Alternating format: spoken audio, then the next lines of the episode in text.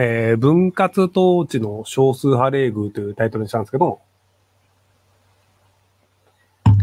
あの、その岸田首相が、えっ、ー、と、なんか税金がいっぱい取れちゃったので、なので、あの、まあ、えっ、ー、と、還元するよっていうのを言い出したんですよね。まあ、その、税金ってなんか、例えば消費税だと10%とか、法人税、法人税だと50%くらいいいとかあるんですけど、まあ、大体これぐらい取れればいいよねっていうね、税率を作ってるんですけど、なんか税金取れすぎちゃったんですよね。なんかいっぱい取っちゃったから、じゃあ還元するわって言い出したんですよ。で、あの、まあ、か、ちょ、あれ？音声大丈夫かな？で、還元っていうのは、まあ、その、税金をいっぱい払った人に戻す。いや、いやその払った人に戻すのが還元だと思うんですよね。なので、その税金払った人に戻すっていうのかと思いきや、あの、税金払った人に関しては、えっ、ー、と、年間4万円分の減税。で、年、あの、税金払ってない人、えー、住民税非課税世帯を消えた。住民税非課税世帯の人に関しては、えー、7万円あげますよ、みたいな。っ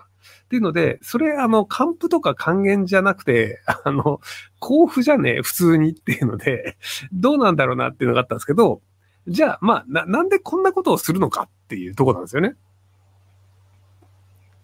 ほんで、あの、夏に、その選挙が、えっ、ー、と、あると言われてるんですけど、去年の、えっと、来年の夏に。で、まあ多分そこらあたりに対して、そうお金をばらまこうかなっていうところで、で、一応その、まあ、あの、税金もいっぱいあるし、お金ばらまいちゃうっていうので、まあ、選挙対策だと思うんですよね。で、そのタイトルとして、分割統治っていう言葉を使ったんですけど、その、えっと、日本人全員が幸せになるような政策をしてしまうと、じゃあ別に自民党に投票しなくてもいいよねというふうに考えてしまうんですよ。なので、自民党に投票したから、俺たちが得したよねというふうに、その有権者が理解している政策をやらなきゃいけないですよね。なので、その、えっ、と、じゃあ住民税非課税世帯っていうのがどういう世帯かっていうと、大体、あの、8割ぐらいが65歳以上の人なんですよね。まあ、要するにその、労働、働くと年収が増えて、で、所得税を払ってっていう形になるんですけど、で、まあ、引退してる人っていうのは、基本的にその、あの、収入そんなに多くないので、まあ会社経営者とか別ですけど、まあその年金で暮らしてますとか、その貯金で暮らしてますっていう人って、収入はそんなに多くないので、その所得としては少なかったりするんですよね。で、東京都で行くと、えっ、ー、と、だ、夫が260万で、奥さんが130万 ?120 万とか。なんかその、えっ、ー、と、奥さんと旦那さん合わせて、だいたい360万円ぐらいの世帯収入だと、その住民税非課税世帯になるんですよ。で、まあ、どれくらいかっていうと、月に20万円以下で暮らすっていう感じですかね。はい。で、その、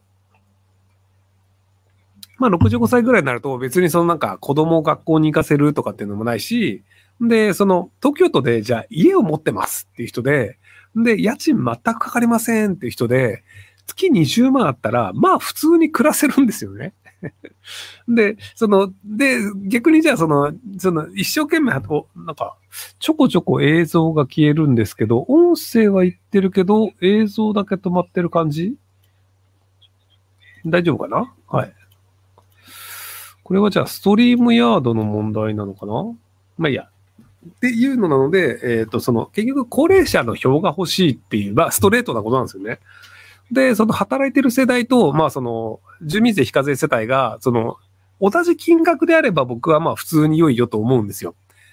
まあ例えばその、じゃあ、えっ、ー、と、その住民税非課税世帯とか、勤労世帯とか分けずに、じゃあその還元します。日本人だったら全員7万円配布しますとかであれば、それは平等だと思うんですよね。でも、平等にしてしまうと、じゃあ自民党に投票しなくていいやってなってしまうので、なので、その高齢な人っていうのが、まあその65歳以上の人が8割が住民税非課税世帯だったりするので、なのでその高齢者の人が、その自民党を支持した方が得ですよねという、そのお金の配り方をした方が良いよねっていうのが、まあ、結果としてその、えっ、と、住民税非課税世帯にお金を配って、働いてる人たちっていうのには、あの、まあ4万円の減税ですよっていうのしかやらないっていう。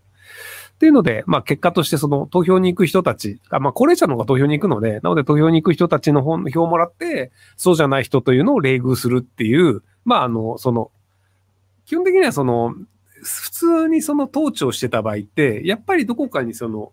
なんかあの怒りが向いてしまうのですよ。なので、分割統治っていう形で、そのお互いに分割して、こいつが悪いよね、こいつが悪いよねっていうので、政府に対して怒りが向かないようにした方がいいんですよね。んで、じゃあ、その高齢者、働いて税金を納める人たちと、働かないで税金をもらう人たちの二つに分けましたと。自民党の考え方として、別にあの分け方として男と女で分けるとか、なんかその中じゃ、その東と西で分けるとか、いろんな分け方はあると思うんですけど、まあ自民党としては、その住民税、非課税の世帯と働く人たちっていうので二つに分けましたと。で、そのじゃあ、働いてる人たち不遇だよね。とはいえ、働いている人たちって社会保険料とか税金とかで、まあ生活しなきゃいけないので、まあ働き続けるでしょうと。で、税金を払わないっていうのは不可能なので、結果として、まあ、税金は取り続けられるでしょうと。で、高齢者の人たちっていうのは、やたらに選挙行くので、なので、敵に回すと自民党がその政局を取れなくなってしまう可能性がある。っていうのがあって、なので、まあ、あの、高齢者優先っていうのがずっと続いてるっていうのが現状じゃないかなと思うんですけど、まあ、財務省の言いなりというか、財務省が言ってるわけじゃなくて、多分自民党の政策なんじゃないかなと思いますけどね。えー、高2の男です。同性に片思いをしているのですが、学校が別なので1ヶ月に1回くらいしか空いていません。距離を縮めるにはどうしたらいいですか？えっと、1ヶ月に1回でいいんじゃない？別に。なんか、その直接触ることが大事なわけではなくて、別に会話をするとかで、別に今であればそのズームで映像で会話をするとかもできるので、なのでなんか直接接触したいっていうのであれば、月1回の直接接触でいいんじゃないですか。あの、年取って大人になればいくらでもそのなんかチケット買って会いに行くとかできるので、なので今はまあ勉強をして同じ学校、同じ大学に行くとかを狙って頑張って勉強した方がいいんじゃないかなと思いますけども。えー、ひろくさんこんばんは。推しのシンガーソングライターさんがこの度メジャーデビューしました。ネットテレビ、フールのオーディション番組で合格して、他の2名と一緒に歌姫というユニットでビクターからデビューすることができました。もんちゃんこと上田桃香さんの門出を祝福してください。あ、おめでとうございます。えー、あ、Hulu でそういう番組があるんですね。知らなかったさ。えー、ぶっちゃけウィザードリーのクリックゲー面白い。なんか単調になっちゃう上に意外と時間取られて今のところ微妙って感想なんだけど、えっと、基本的にクリックゲーってそんなもんです。あの、昔僕あのタップタイタンっていうゲームにひたすらハマったことがあるんですけど、あの、ひたすらタップするっていうので、あの、一日中ずっとスマホをタップし続けるっていうのを、やっていて、で、たまたまなアカウントを間違って消してしまった時に、あの、すげえ時間をかけて、こう育てたアカウントが消えてしまったっていう喪失感と、あと、あ、今からもうずっとタップをする日常をしなくていいんだっていうことで、あの、多少のなんかこう救済された感が出たっていうので、だから基本的にそのクリックゲーって面白いかっていうと、別に面白くはないんです。正解です。面白くはありません。